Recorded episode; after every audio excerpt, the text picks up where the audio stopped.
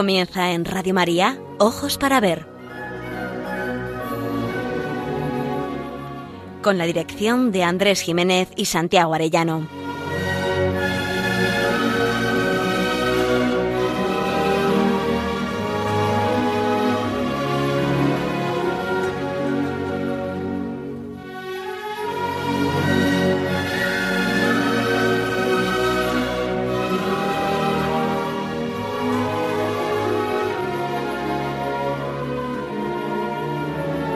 Buenos días, queridos oyentes de Radio María, y muy feliz Pascua. Saludamos a todos nuestros oyentes en esta nueva edición de Ojos para Ver que emitimos desde Pamplona para Radio María el primer y tercer martes de cada mes.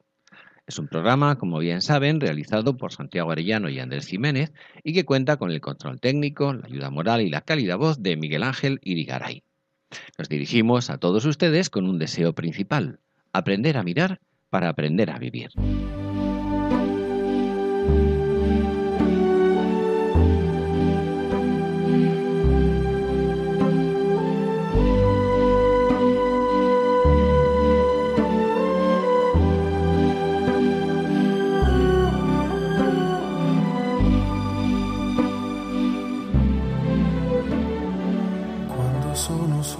Santiago, buenos días y feliz Pascua. Buenos días y feliz Pascua para todos los que nos escuchan y para ti. Muchísimas gracias.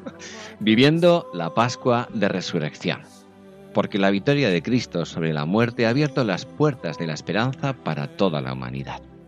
La muerte sabemos que no es el final del camino, y todo, absolutamente todo, desde la acción más humilde a la más grandiosa, desde el triunfo en prestigios y alabanzas, a la humillación, la indiferencia, los desprecios, sufrimientos y alegrías, todo, absolutamente todo, adquiere ahora perspectivas de eternidad.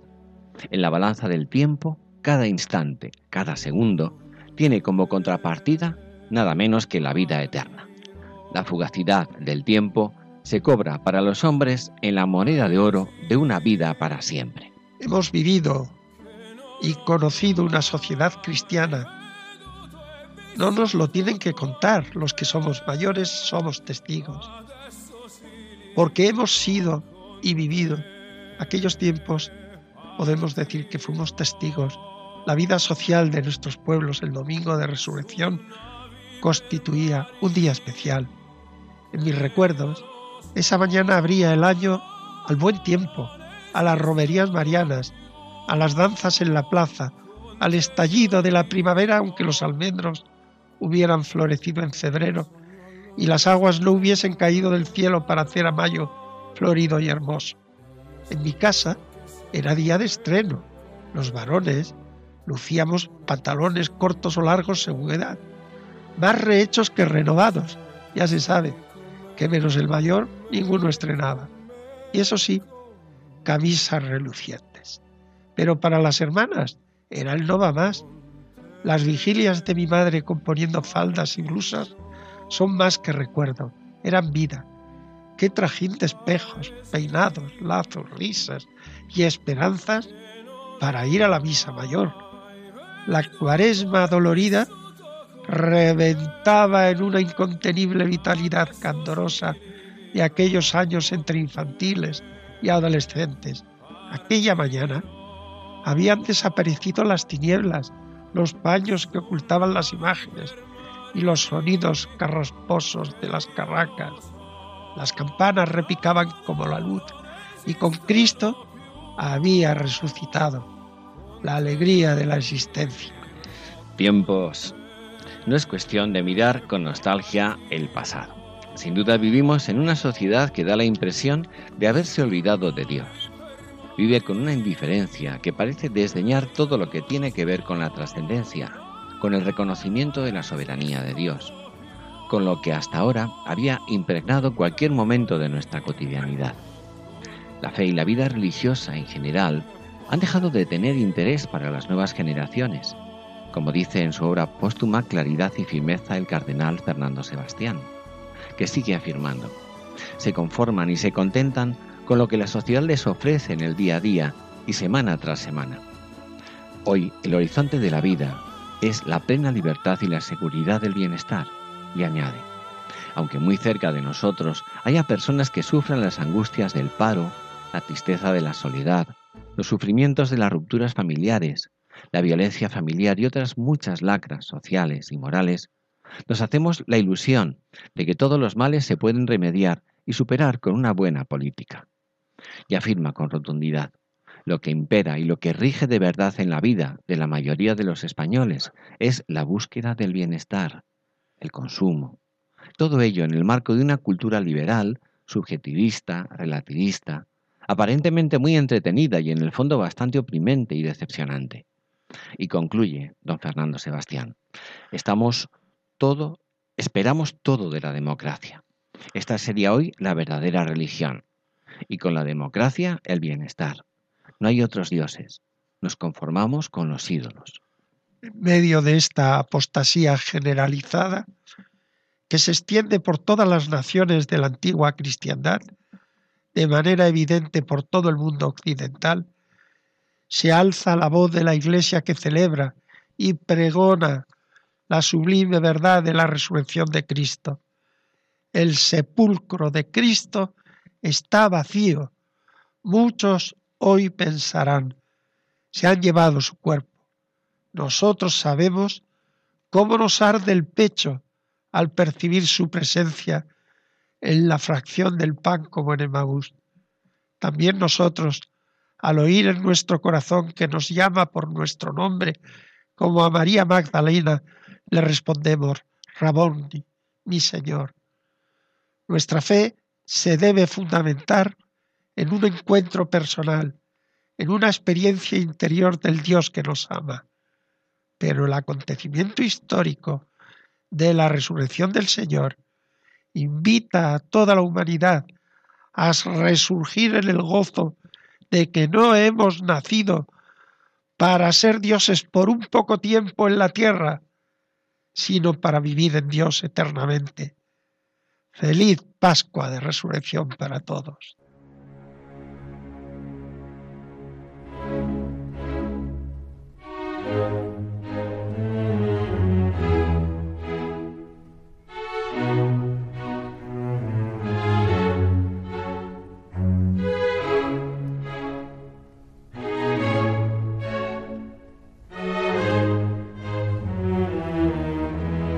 Ojos para ver, el don de la belleza.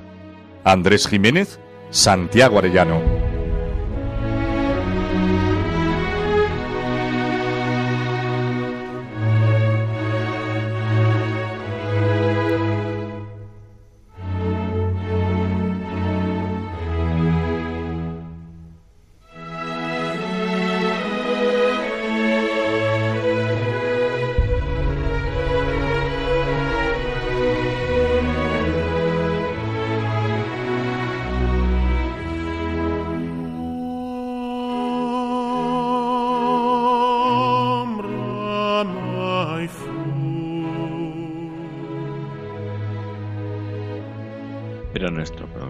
Trata del don de la belleza, de aprender a mirar para aprender a vivir.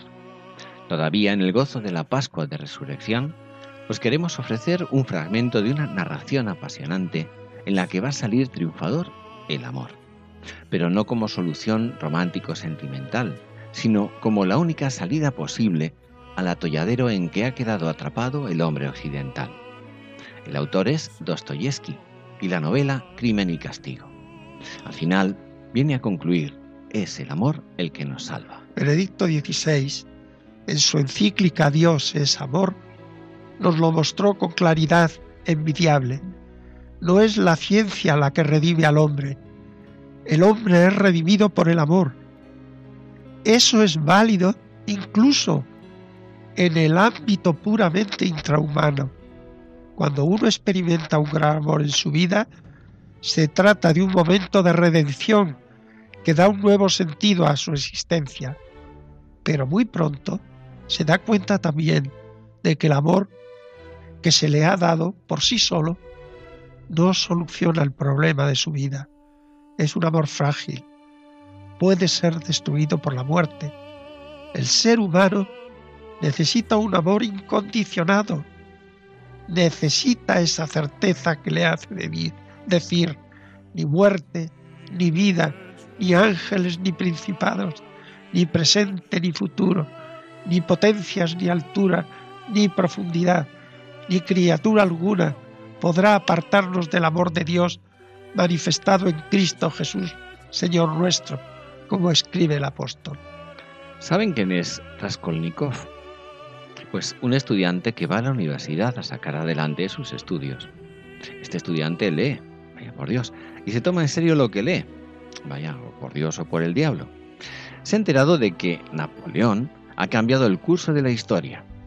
Siendo un don nadie, el militar corso llegó a tener en sus manos a papas, emperadores, reyes y pueblos.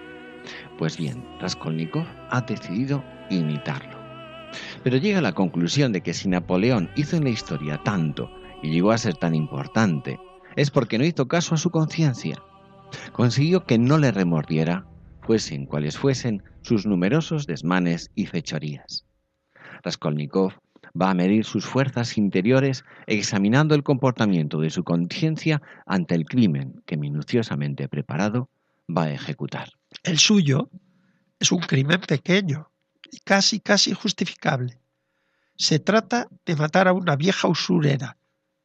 Bien sabemos que nunca un crimen es justificable, por usurera y vieja que fuera la víctima. Y Raskolnikov, como ser humano, todavía no ha destrozado su conciencia. No solo le remuerde, sino que al intentar acallarla, él mismo va dejando pistas que facilitarán el que lo descubran y lo condenen. Raskolnikov ha traicionado sus expectativas iniciales y las esperanzas y sacrificios que han soportado por él la madre y la hermana. El estudio psicológico de los personajes principales y secundarios es magistral.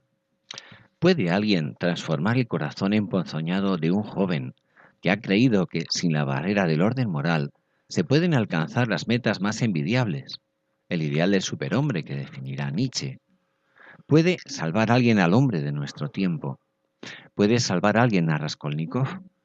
Solo una persona, Sonia, uno de los personajes femeninos más admirables en la historia literaria.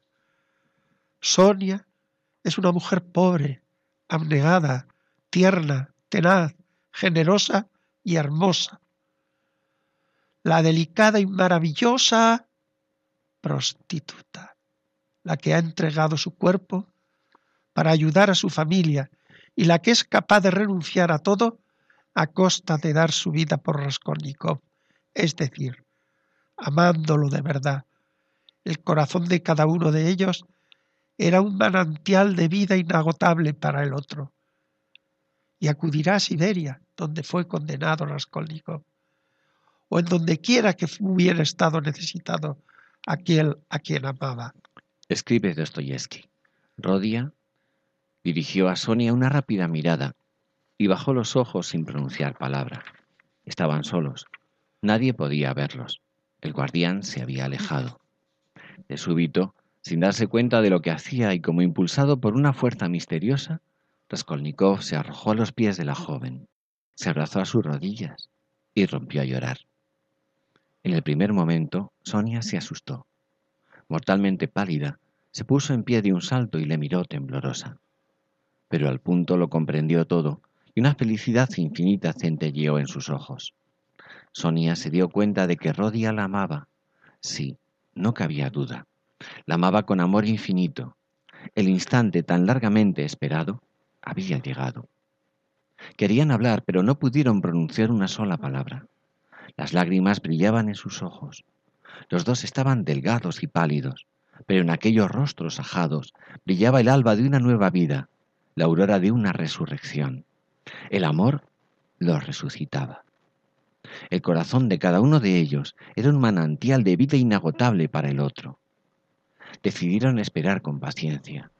Tenían que pasar siete años en Siberia. Qué crueles sufrimientos y también qué profunda felicidad llenaría aquellos siete años. Raskolnikov estaba regenerado, lo sabía, lo sentía en todo su ser.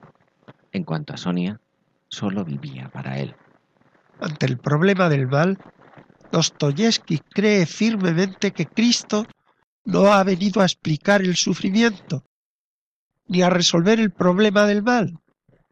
Jesús ha tomado el mal sobre sus hombros para librarnos de él. Dostoyevsky adivina con mucha lucidez qué le ocurriría al hombre y al mundo si rechazáramos a Cristo. ¿Qué pondríamos en su lugar? A nosotros mismos. Para él es sumamente importante la divinidad de Jesús, consciente de que si lo consideramos solo como hombre, deja de ser nuestro Salvador y deja de ser la fuente de nuestra vida y de nuestra esperanza.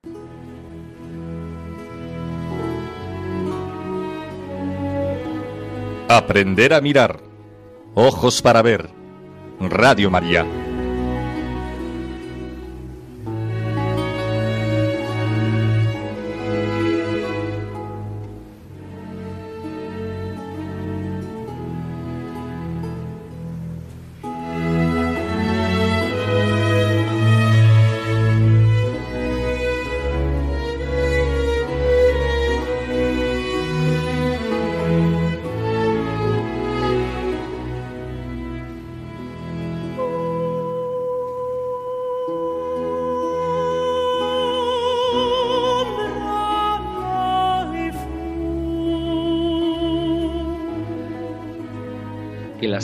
Incluso al separarse del cuerpo, son inmortales, es una verdad que intuyeron los filósofos griegos y que de hecho proclamamos también en nuestro credo.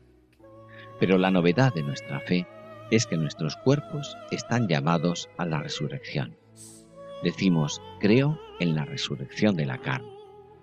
Beatriz, la guía de Dante en el paraíso, plantea a las almas de los que ya están en el cielo la siguiente pregunta. ¿Qué añadirá a la felicidad de las almas celestiales la recuperación de los cuerpos el día de la resurrección, de la resurrección.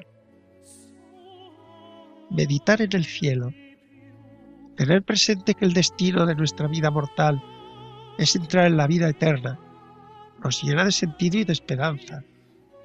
No levantar los ojos a lo alto nos ata a los afanes de cada día y nos quita perspectiva nos oculta la razón profunda que otorga a cada instante, por vulgar y mísero que sea, un valor de eternidad. Mirar al cielo no nos deja, no nos aleja de vivir, del vivir de cada día, ni de sus gozos, ni de sus miserias, ni de nuestras responsabilidades. No nos convertimos los creyentes en seres alienados ni extraterrestres. Al cielo se llega por el amor de Dios que se manifiesta en el gozoso cumplimiento de todas nuestras obligaciones. Amar a Dios y al prójimo, es decir, haciendo bien todo lo que se nos ha encomendado. Dante nos presenta la vida del cielo como destino final de nuestra vida. Eso que Jorge Manrique llamaba camino para el otro que es morada sin pesar, a la vez que nos advertía, más cumple tener buen tino para andar esta jornada sin errar. Probablemente, de entre los artículos del credo, el que exige un grado máximo de fe no es creer en la vida eterna o en un mundo futuro, sino el asentir a la resurrección de la carne. La disolución de nuestra realidad material en tierra, en humo, en polvo, en sombra, en nada, como escribía Góngora, no es una elucubración, sino una experiencia universal.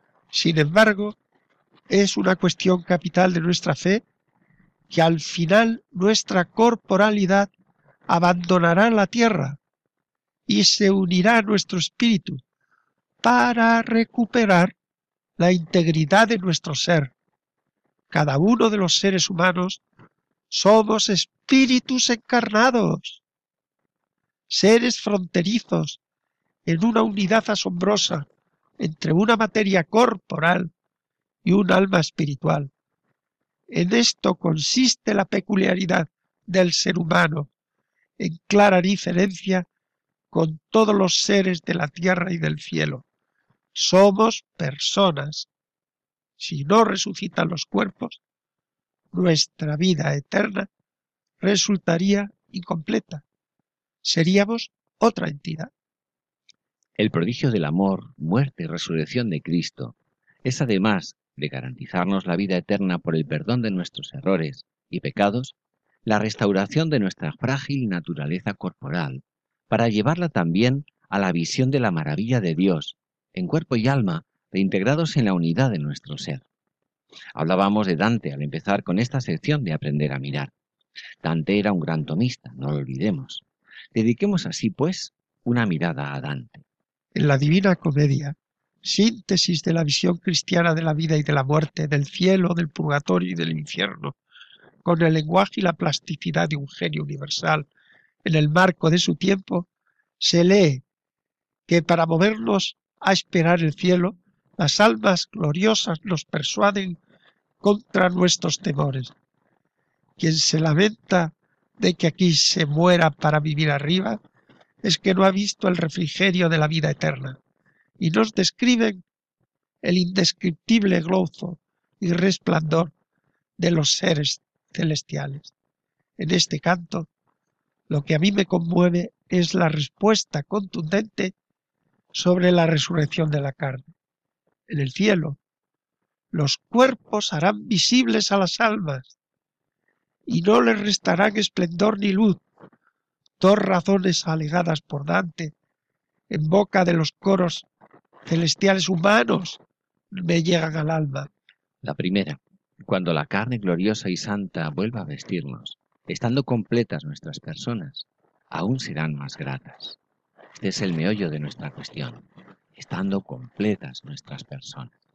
Y la segunda, cual si sus cuerpos muertos añoraran, y no sólo por ellos, por sus madres, por sus padres y seres más queridos, y que fuesen también eternas llamas. Conmovedor. Claro que sí. Dante afirma que las almas gloriosas añoran sus cuerpos no sólo por ellos, sino por sus padres, madres y demás familia. José Luis Martín Descalzo, como el propio Santo Tomás, añadiría, no retoquéis demasiado la figura corporal de mi madre, para que la pueda encontrar fácilmente en el cielo.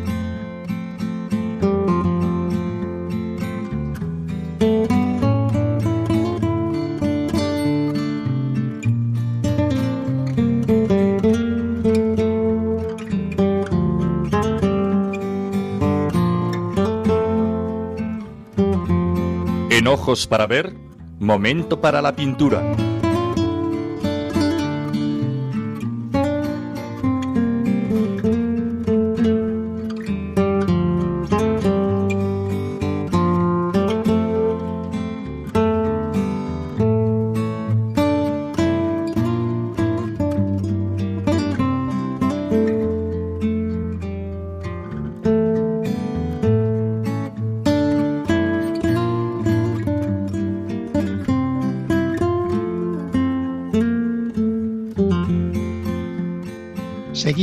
Con la mirada pictórica de Murillo, pintor que con tanta hondura y maestría supo plasmar la fe de la Iglesia.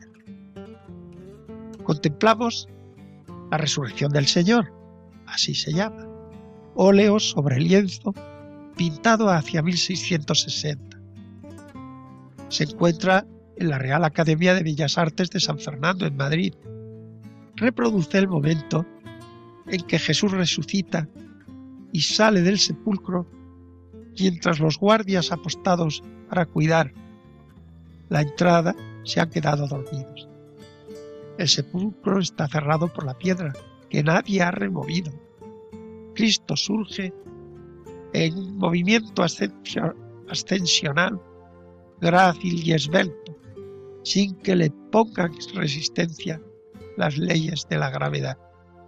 En su mano izquierda, la bandera de la salvación, que significa el triunfo sobre la muerte.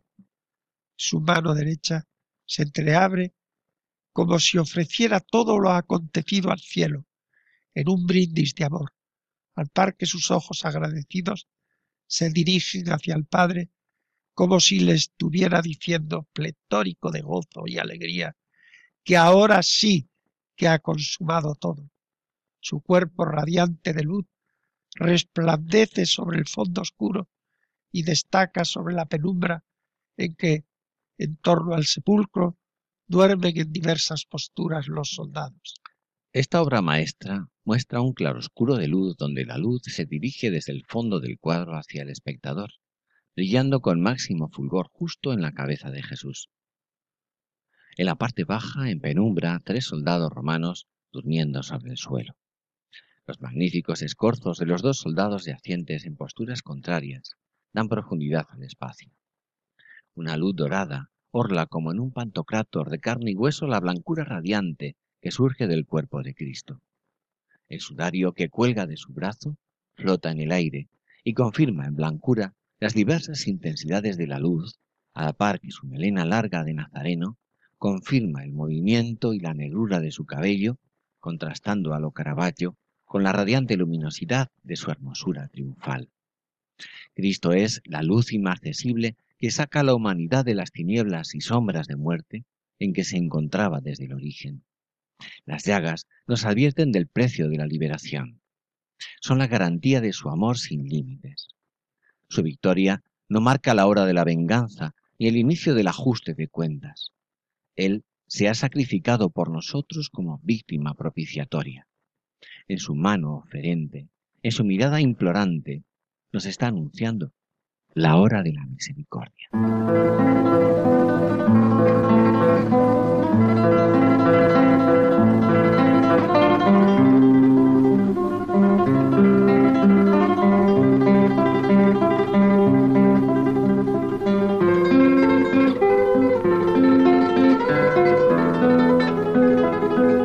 Momento para la poesía. Ojos para ver. Radio María.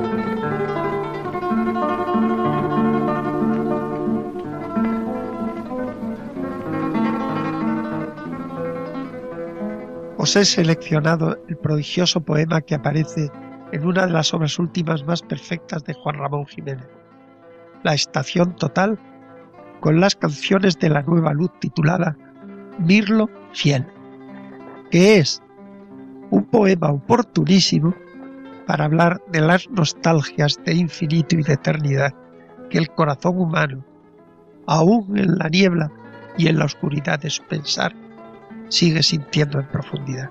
Es un testimonio indirecto de que todos estamos necesitados de la resurrección del Señor.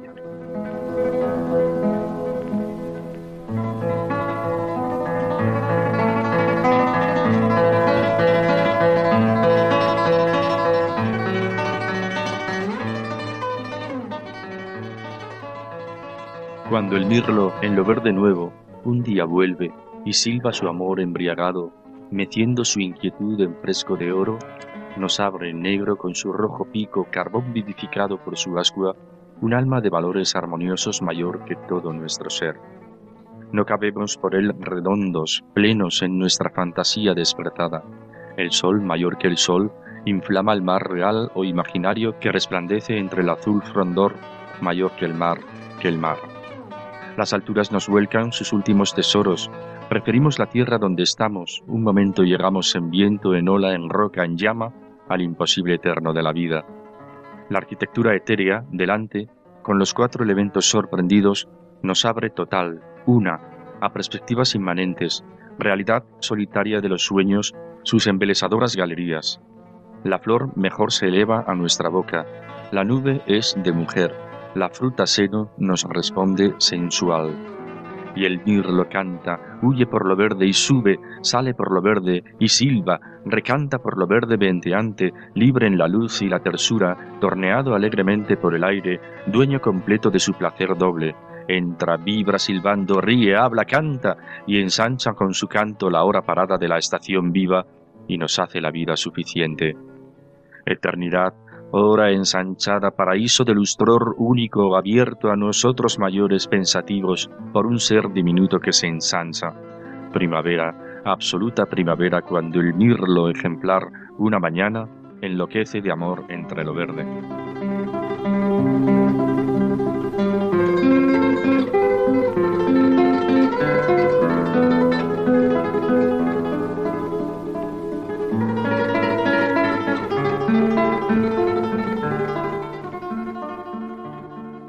Ramón es máximo poeta del siglo XX, aunque siga conmoviendo a nuestro corazón Antonio Machado y otros, no menos dignos de figurar en esa edad de plata de la que alardean con razón nuestros estudiosos de la literatura española. Juan Ramón es sutil y profundo. Tras la plural percepción de sensaciones, busca el sentido último que unifique, que dé profunda unidad a la experiencia. Todo se centra en este poema en la melodía de un mirlo en un día de primavera verde, verdeante todo, y el mirlo embriagado de amor. En ese momento mágico, todo se transfigura y permite ver, como en el Monte Tabor, la realidad en el máximo esplendor de su belleza. Aquí y ahora es tal la plenitud que el tiempo se alarga y se convierte en inicio e indicio de eternidad, y nuestro ser alcanza su identidad suprema. De tejas abajo está la plenitud de perfección que el mirlo pone al descubierto que se nos permite aquí abajo entrever en el tiempo la eternidad. Todo, absolutamente cada rincón del todo, presagia el imposible eterno de la vida. Es tal la plenitud de cada instante que en su belleza nos hace la vida suficiente. La penúltima estrofa, si se me permite la licencia, es un prodigio descriptivo y plástico. El gozo de la vida nos salpica, sientes el bullicio vital de un mirlo y todo porque estaba enamorado. La última estrofa es un remanso de profundidad. Cuando la belleza nos lleva a cotas tan profundas de nuestra intimidad, la eternidad se ensancha. Seguimos de tejas abajo. Es maravillosa la experiencia, casi mística, pero el Dios trascendente no ha aparecido. Es el vuelo mágico del mirlo el que ha hecho posible el alma sensible, al alma sensible de Juan Ramón, que percibamos horas ensanchadas, presagios de eternidad, aquí y ahora. El romanticismo reaccionó contra la frialdad del siglo de la razón, el XVIII, y apostó, aunque imprecisamente, por retornar a la religión, a la vida, pero no mira a un Dios trascendente, sino la belleza del arte como expresión de un anhelo de infinitud y de eternidad. En otras claves formales y en otros modos expresivos realmente exquisitos, Juan Ramón quiso hacer de su arte tan rigurosa en la forma, no sólo una ley suprema de moralidad, sino huella de una realidad infinita, ambiguamente próxima a una trascendencia material, el panteísmo, o espiritual, Dios personal. Ricardo Gullón, uno de mis maestros desde mi estudioso silencio, dijo de este poema que es un canto ascendente al sentimiento de eternidad suscitado en el alma por el vuelo del mirlo, cuya presencia anuncia el retorno sin fin de la primavera. En este poema encontraremos en sutil integración los elementos del arte juanramoniano, la palabra alada, sugestiva, plástica, su sentido del color que le hace ver la primavera, el lo verde nuevo de las hojas recién brotadas, fresco de oro, el aire alaceado por el sol y el pájaro, carbón vivificado por su ascua, como una negra flor voladora en ese ámbito purismo. Vemos también cómo estas sensaciones coloristas se mezclan con otras también visuales, tales la de la embriaguez del mirlo, meciendo su inquietud en las auras y con alguna de tipo auditivo silba el anuncio de la primavera, fundiéndose al fin la corriente poemática hasta desembocar verso a verso la postrer sugerencia que alude a los valores armoniosos entrevistos al contacto renovador de ese fiel abril representado en la imagen del ave oscura. La impresión inicial, reflejos auditivos y visuales, deriva del símbolo tangible al concepto abstracto, cuyo desarrollo posterior va a ser materia del poema entrecruzando ideas y sensaciones. Juan Ramón ha dado con la clave del arte de todos los tiempos. Es un canto ascendente al sentimiento de eternidad, suscitado en el alma por el vuelo del mirlo, cuya presencia anuncia el retorno sin fin de la primavera. Estamos todavía a medio camino de la ascensión total de San Juan de la Cruz. Volé tan alto, tan alto, que a la caza le di alcance. La nostalgia de Dios en el corazón humano se vislumbra en las pequeñas realidades sublimes de cada día. ¿Quién nos lo iba a decir? El canto del mirlo es un presagio de eternidad.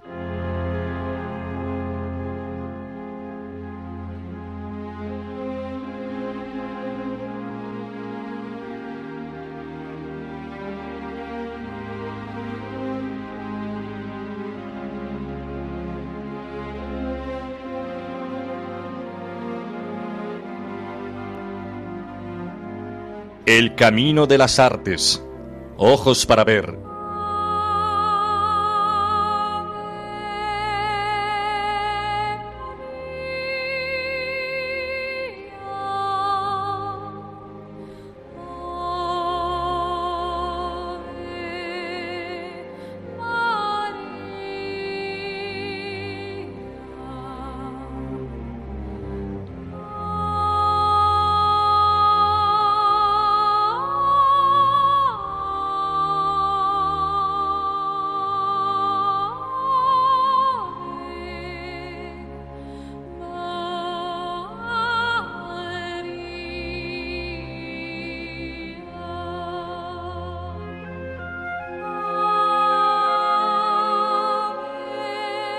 El sufrimiento de los inocentes es una obra sinfónica compuesta por el iniciador y responsable internacional del camino neocatecumenal, Kiko Argüello, a lo largo de varios encuentros con miembros del camino en la Domus Galilei, edificada en el Monte de las Bienaventuranzas, en Tierra Santa.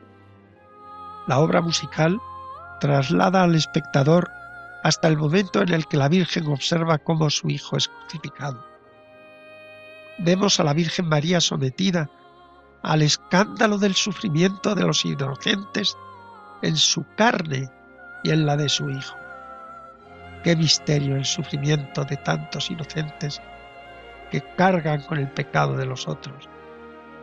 Dicen que después del horror de Auschwitz ya no se puede creer en Dios, pero no es verdad, porque Dios se ha hecho hombre para cargar Él con el sufrimiento de tantos inocentes. Él es inocente total, el cordero llevado al matadero sin abrir la boca, el que carga con los pecados de todos.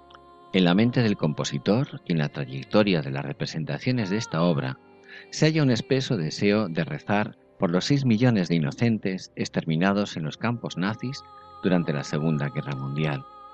Pero en ellos también se pone de manifiesto el sufrimiento de todos los inocentes que han cargado, como Jesús y como su madre, con la cruz de la humanidad. El rabino Abraham Skorka de Buenos Aires, en diálogo con el Papa Francisco cuando aún era cardenal, señaló que en la Shoah asesinaron no solo a seis millones de hebreos, sino también seis millones de veces a Cristo. Pero la historia no termina aquí.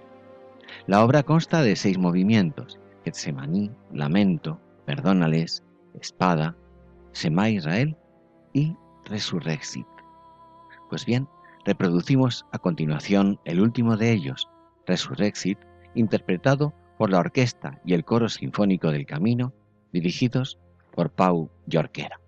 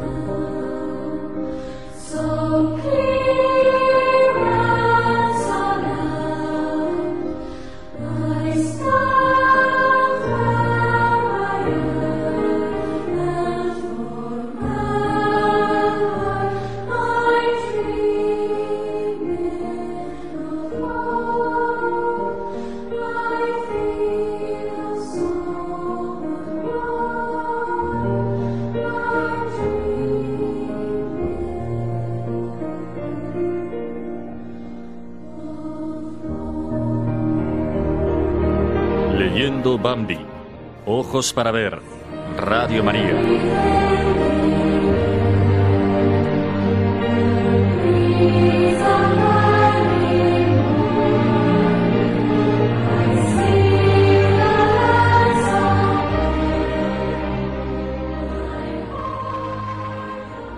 Nos adentramos en una experiencia crucial para dar sentido a la vida humana y orientar nuestra existencia.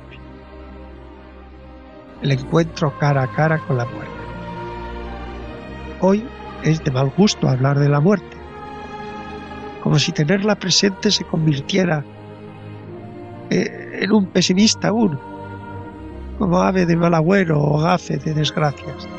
Qué grave error. Olvidar la muerte impide calibrar el verdadero sentido de la vida valorar cada instante como un don, un regalo que convierte cada momento en una oportunidad de gozo. No hablo del carpe diem sensual, ni del grito amargo que se encierra en la exclamación que se nos va la Pascua a mozas, pero sí de tener conciencia de que nuestra vida es tiempo fugaz, que puedes convertir en grano de oro que uno a uno colma el granero de la esperanza en cosecha de eternidad. Es el coge cada día las rosas, con aromas o con espinas, o convierte cada suceso trivial o importante, cada acción, por rutinaria que sea, en piedra preciosa que asienta en la alegría nuestro vivir. Saber de la muerte es convertir el espacio en camino y la estancia en viaje ineludible. Lo demás es disfraz y engaño. adoptar la táctica de la destrucción. Bambi ya ha visto la muerte. Se ha cruzado con ella por las sendas del bosque, pero era la muerte de nosotros, de los demás. Ahora va a enfrentarse con la evidencia de la muerte entre los suyos, en este caso un próximo primer paso hacia la muerte como pérdida de un ser querido. Un ciervo, un príncipe de los suyos, cae abatido por la bala del cazador sin previo aviso, inesperadamente. Y de nuevo aparece el Padre en otra lección magistral. ¿Puede alguien explicar lo que ha ocurrido? La vida no se reduce a conocer de oídas. La respuesta la tiene que encontrar uno mismo. Por eso, el padre de Bambi le dice, escucha, olfatea y mira por ti mismo. Averígualo tú solo. Después hirió la cabeza con las maravillosas astas. Adiós, dijo, y nada más. Enseguida desapareció. Como la vida misma. ¿Quién podía adivinar que en medio de un día realmente luminoso y esplendoroso estuviera acechando la muerte?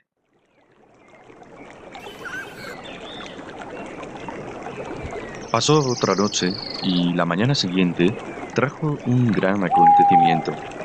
Era una mañana sin nubes, clara, fresca, llena de rocío.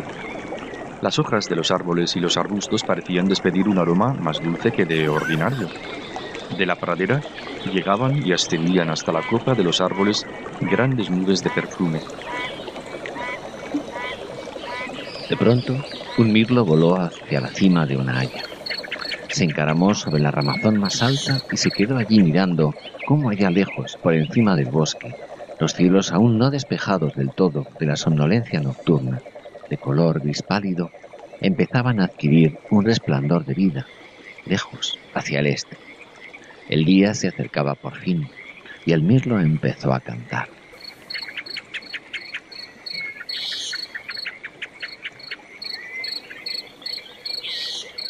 Su cuerpecito negro no parecía más que una manchita oscura visto desde el suelo. Podía confundirse con una hoja muerta, mas su canto fluía lleno de júbilo y de vida, llenando toda la floresta. Entonces todo pareció despertar en el bosque.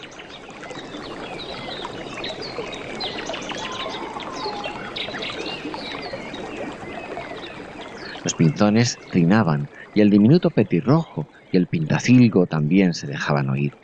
Las palomas iban alborotadamente de un lado para el otro, haciendo mucho ruido con su batir de alas. Los faisanes cacareaban de una manera que parecía que la garganta les iba a estallar. El rumor de sus alas al volar de la ramazón de los árboles al suelo era suave y a la vez potente, y no dejaban un instante de emitir su llamada metálica y quebradiza, seguida de un cloqueo muy suave. Bien arriba, los halcones gritaban con voz alegre y aguda, ¡Ya, ya, ya! Salió el sol. Diu, diu, cantó regotijado el jilguero, volando de rama en rama. El cuerpo amarillo brillaba a la luz matinal, dando la impresión de una bola de oro alada. Bambi se encaminó hacia el roble grande del prado que centelleaba por efectos del rocío que lo cubría. El aire estaba embalsamado con el suave aroma del pasto, de las flores y de la tierra mojada. Uno de los príncipes se acercó y se detuvo junto a Bambi. Este nunca había visto tan de cerca a uno de los padres. El ciervo se encontraba inmediatamente delante de él y junto al macizo de avellanos cuyas ramas le ocultaban un tanto. Bambi no se movió. Quería que el príncipe saliese del todo al claro. Al mismo tiempo titubeaba y no sabía si dirigirle o no la palabra.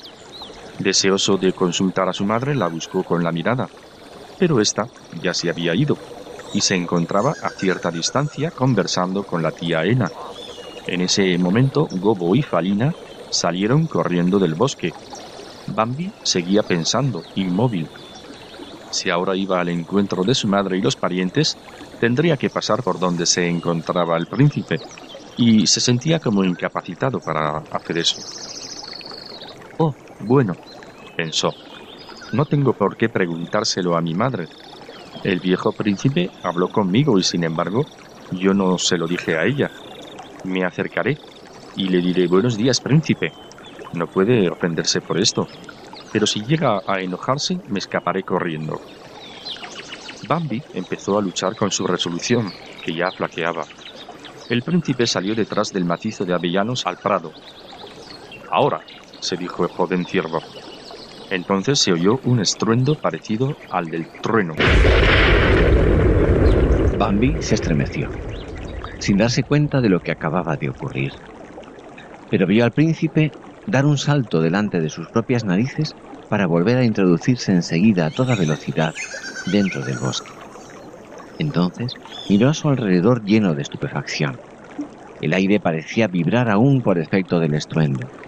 Vio cómo su madre, tía Ena, Farina y Gobo volvían precipitadamente al bosque. Vio cómo la amiga liebre pasaba por su lado corriendo como alma que lleva al diablo. Vio al faisán que también corría con el cuello muy estirado hacia adelante. Y notó que de pronto el bosque se llenaba de un profundo silencio. Decidido, él también volvió a la espesura, pero apenas había dado unos pocos saltos cuando se encontró con el príncipe tirado en el suelo a sus pies, inmóvil. Se detuvo horrorizado, sin darse cuenta de lo que eso significa. El príncipe sangraba abundantemente de una herida grande que tenía en el hombro. Estaba muerto. No te detengas, le ordenó a su lado una voz. Era la de su madre que pasó junto a él a todo galope. Corre, le gritó volviendo la cabeza. Corre tanto como puedas. Y siguió corriendo sin disminuir la velocidad de su carrera. Sin embargo, su orden tuvo por parte de Bambi inmediata obediencia. Y ahora corría también él con todas sus fuerzas. ¿Qué pasó, mamá? preguntó luego.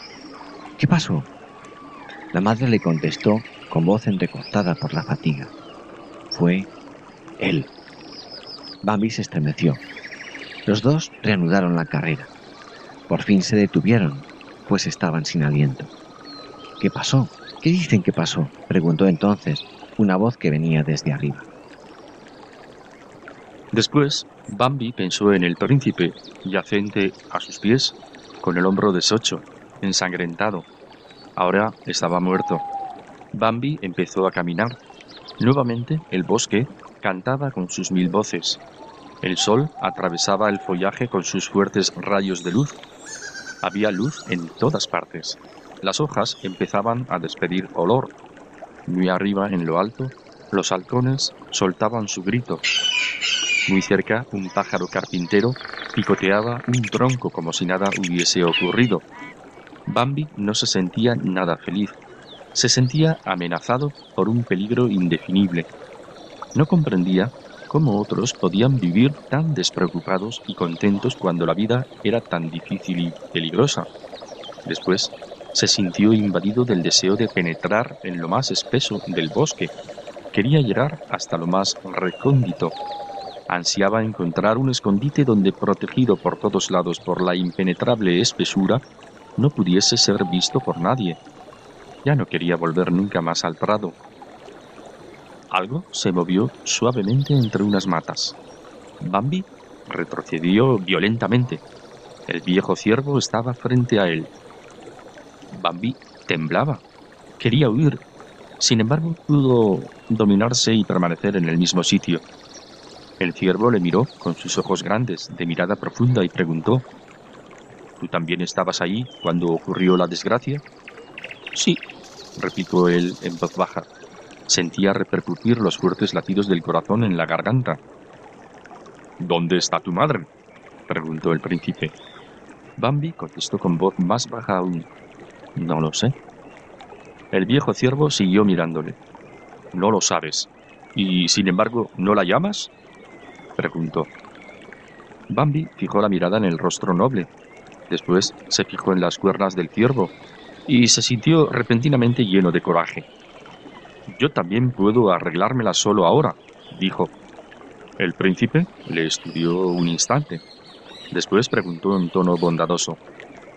¿No eres tú el pequeñuelo que encontré hace poco llorando y clamando por su madre? Bambi se sintió algo confundido, pero el coraje no le abandonó. Sí, soy yo, confesó. El ciervo se quedó mirándolo en silencio, y a él le pareció que ahora los ojos, de mirar profundo, tenían una expresión más tierna. En aquella oportunidad tú me reprendiste, príncipe, agregó excitado, porque yo tenía miedo de quedarme solo. Desde entonces he dejado de tener miedo. El ciervo le miró con estimación y esbozó una ligerísima sonrisa, poco visible para quien no se fijase bien. Sin embargo, Bambi la notó. Noble príncipe, dijo entonces en tono confidente, ¿qué ha sucedido? Yo no logro entenderlo. ¿Quién es ese él del que hablan todos? Pero cayó enseguida, aterrorizado por la mirada severa que le mandó callar. Siguió una pausa. El viejo ciervo parecía tener la mirada perdida en lontananza. Después dijo, hablando lentamente, Escucha, olfatea y mira por ti mismo. Averígualo tú solo. Después hirió la cabeza con las maravillosas astas. Adiós, dijo, y nada más. Enseguida desapareció. Bambi permaneció anonadado con deseos de llorar, pero el adiós del príncipe todavía vibraba en sus oídos y le sostuvo. Adiós, le había dicho. Luego no podía estar enojado con él. Esto le hizo sentirse contento y orgulloso, y a la vez inspiró en él pensamientos profundos. Sí, la vida era difícil y estaba llena de peligros, pero ocurriera lo que ocurriese, él sabría hacer frente a todo. Caminando lentamente, se introdujo en lo más espeso del bosque.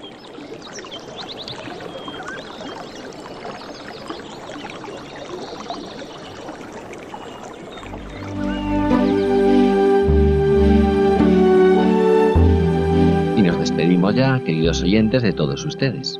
Esperamos que el programa haya sido de su agrado. Así que hasta dentro de dos semanas nos despedimos muy cordialmente muy buenas tardes y que tengan un hermoso día.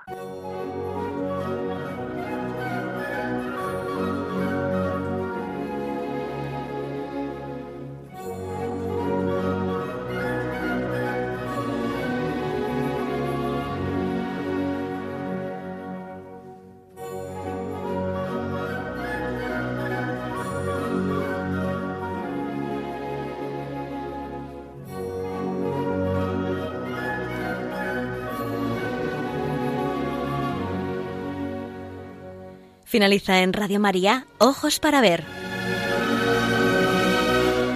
Un programa dirigido por Andrés Jiménez y Santiago Arellano.